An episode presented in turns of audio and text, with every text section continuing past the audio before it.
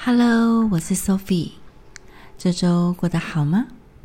谢谢大家在半年来的持续收听。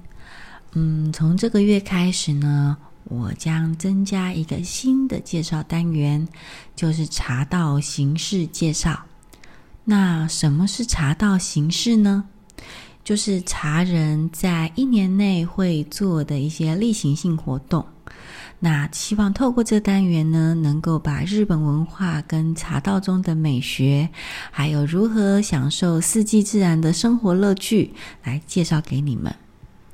那作为形式介绍的第一发，就是茶人的新年了，也就是我们现在十一月正要做的事情。那其实茶从一开始传入日本以来哦。嗯，我们通常都是称呼为茶汤或是茶之汤 （cha no yu） 这样子的一个称呼。那汤指的是热水的意思。那茶汤呢，也就是啊、嗯，以热水跟茶，然后来煮茶招待客人的一些内容。那一直到了江户时代以后，才开始有茶道这个词的说法。那我们从明上面的这一个感觉上来说，其实茶汤对于日本人来讲是可以很生活化、很日常的一个行为哦。那为什么会说十一月，嗯、是被茶被称作茶人的新年呢？首先哦，在茶室里。啊、每年五月到十月天气比较暖和的时候呢，我们会使用拿来烧水的茶道具，嗯、叫做风炉。那它是放在地面上，就是放在榻榻米上的。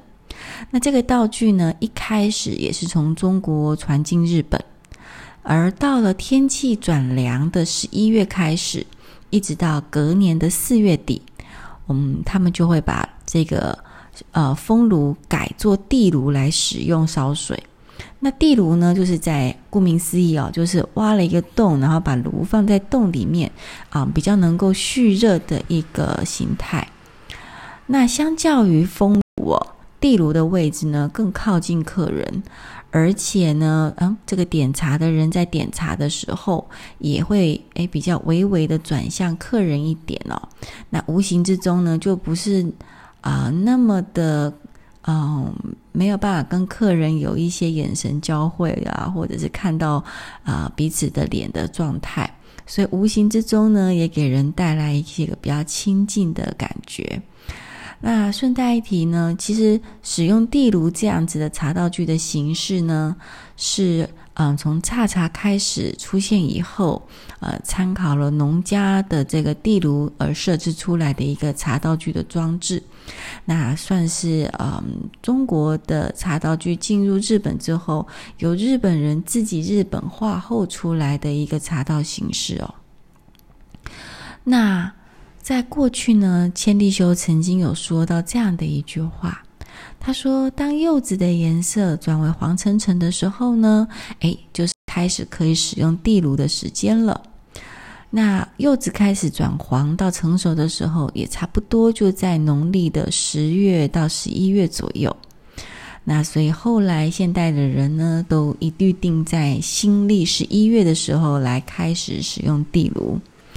那我们在使用地炉之前呢，茶人会把茶室整个除旧布新一下，像是把这个纸门上的纸换新啊，请这个匠人把榻榻米的表布还有边缘也换新。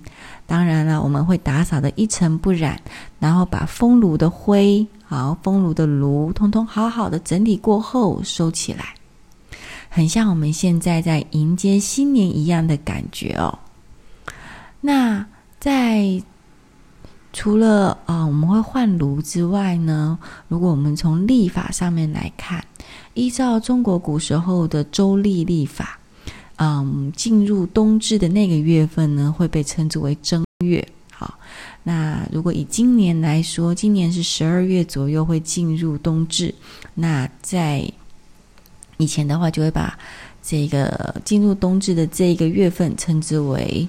啊、正月，也就是说，不一定正月就是一月的开始哦。所以依照这个算法来算下来呢，农历的十月刚好呢，就是阴阳五行的亥月。亥呢，就是猪的意思哦。然后是十二生肖中的最后一个，所以也看起来像是一个年尾的感觉。那在五行中呢，会属于是最阴的时候，哈，他们有阴阳的这种分别，最阴的时候。然后呢，我们都知道哦，其实自然界的一种运转，当你到啊、最谷底、最阴冷的时候，接下来就是转好、转阳的时候了。所以也很像是一个嗯，这种气运，然后节气的循环，到了最后，然后重新诶来一个新的开始的感觉。那所以呢，在江户时代的时候，都是选择亥月亥日的吉阴之时。你看两个亥嘛，哈，来开炉。那一个月中通常有两个亥日，所以第一个亥日呢是给这武士家庭来做开炉之日。那第二个亥日呢，就是一般家庭来做开炉之日了。不过现在很多茶人呢，通常选择是立冬这一天来进行开炉哦。像今年的立冬就是十一月七号，那我呢，大概在九月底的时候就已经哦，九月中的时候就已经开始在计划啊、跟准备开炉的非常多的事项了。那除了开炉之外呢，十一月还有一件大事会让所有的茶人来做庆祝，那就是开封当年的新抹茶。嗯，之前有介绍过。绿茶树呢，在二月的时候，我们会给它遮一个棚子，来进行覆下栽培，使这一个茶变得更甘甜。然后呢，到了五月的时候，我们会采摘这些茶叶，经过一些手续之后，把它封装在茶壶里面，并且把它放置在湿度跟温度都比较恒定的地方来进行熟成。那有兴趣知道细节的人呢，可以参考之前的节目。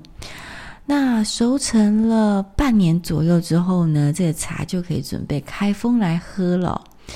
那这里的茶壶呢，不是我们一般讲那个泡茶的茶壶、煮热水的茶壶，不是哦，而是像酿酒一样的一个陶器的壶。那里面呢，我们会放用纸包包好的这个浓茶用的茶叶，然后呢，呃，外面就是在。这个纸包的外面，茶壶的里面呢，用薄茶用的茶叶来填满整个茶壶，然后呢，嗯，调制这些茶的这些茶师啊，就会拿这个啊、呃、纸呢，把这个茶壶的口封起来，并且盖上自己的印章，然后再把它拿去收成。那这是一个非常神圣的事情哦。在过去江户时代呢，将军大名们会把茶壶。嗯，采收的季节的时候呢，把他们自己的茶壶送到宇治做茶的这个制茶师那里去，然后由制茶师呢来进行这一些茶叶的挑选啊、整理呀、然后封装等等的工作。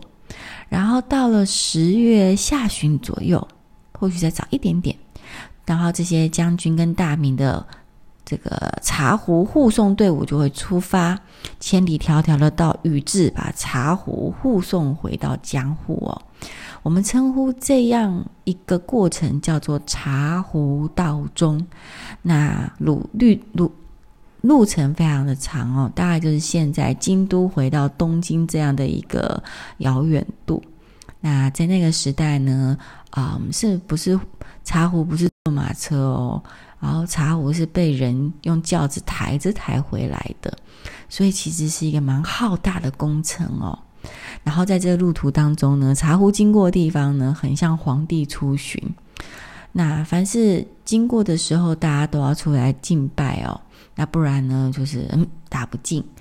那曾经就有一个歌谣里面就提到说：“哎呀，正在制作马胡麻味噌的时候啊，突然发现茶壶道中要经过了，赶快去把这个窗户啊、门户都关好。”这是一种啊、表示尊重的感觉哦。那他要描述一个这样的一个场景，可以窥见哦，当时候对于茶壶道中的一种紧张感，然后想说这么东这样这么重要的东西哦。然后不能亵渎了的一个感觉，然后呢，茶壶坐着轿子被抬回到了这个将军跟大明的呃这个城里之后呢，我们就等到十一月的时候来进行开炉。这时候呢，哎，主人呢会拿着一个小刀，将糊着纸的这个茶壶的口切开，然后倒出茶叶。这种已经被处理过的茶叶呢，我们称之为碾茶添加。然后我们会把茶叶呢放到石臼里面，然后用一定呃均那种均匀的速度呢，把它磨成茶粉。那嗯，这样子。的一个过程，我们称之为口切。那以这个东西为主题所举办的茶会或者是茶室，就叫做口切茶会或口切茶室了。所以，如果你看到，哎，嗯，也许未来去日本的时候，你看到我们现在进行口切茶室，进行口切茶会，那你大概就知道，哦，他们要开封新抹茶，为了这件事情要办一个茶会来庆祝。然后在这个茶会里面呢，我们还会吃这个、呃、一些核果子，特殊意义的核果子，好来做庆祝。那在这里呢，让我先卖一个关子，我们下一集的时候再来详细介绍这些核果子。好，回来口切茶室哦。在口切茶室茶会上呢，客人们呢可以看着主人把茶壶在他们面前开封，然后在茶室里呢，嗯，吃这种茶怀石料理的时候啊，一起等待着茶粉被现磨出来。我们现在有现磨咖啡嘛？古时候有现磨抹茶粉。那这时候呢，刚刚开封的茶呢，诶，茶味最浓，颜色也非常的翠绿。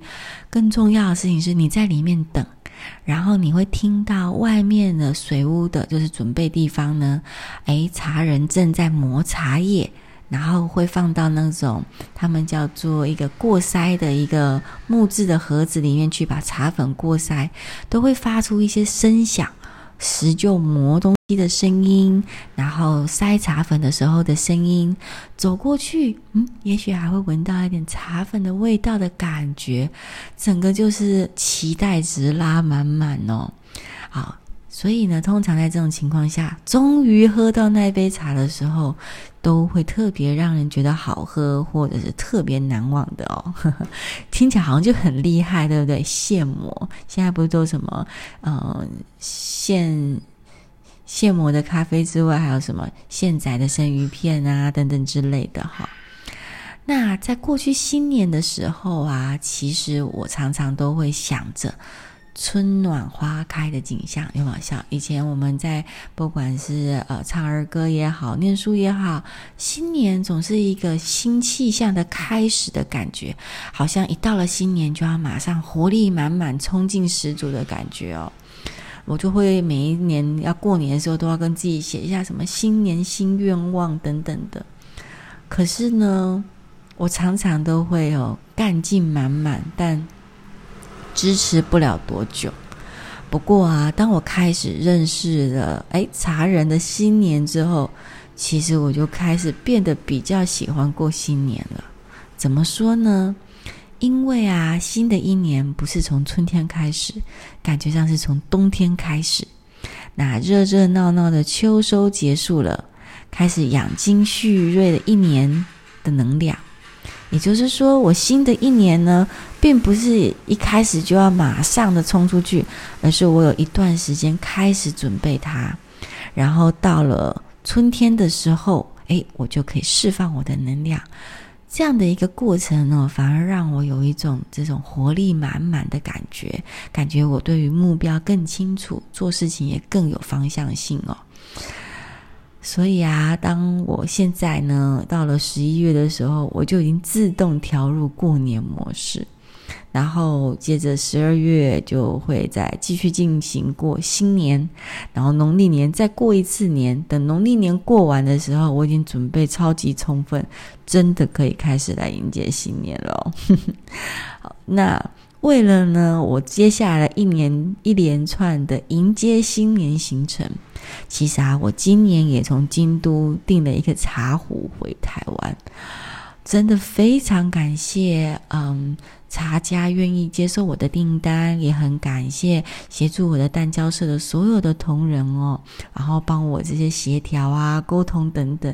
当我看到茶壶被寄到台湾的时候，真的很感动，因为你会觉得，哎，我真的可以在台湾过一个茶的新年哦。那。非常非常的期待。那我之后呢，嗯，跟着季节走。等我开了茶壶之后，我也会在节目里面跟大家分享。诶，这个开封之后我喝茶的心得哦。那接下来呢，嗯，在下一集的节目里面，我会特别花一集的时间来介绍开炉跟口切仪式的时候。我们会吃什么和果子？然后它里面有什么样子的典故？哈，嗯，为什么要吃这些东西？它又代表了哪一些意义？然后未来呢，如果到日本去的时候，诶，希望你能够对这些东西更有一些感觉哦。那么，谢谢你们今天的收听，我们下一期节目再见喽，拜拜。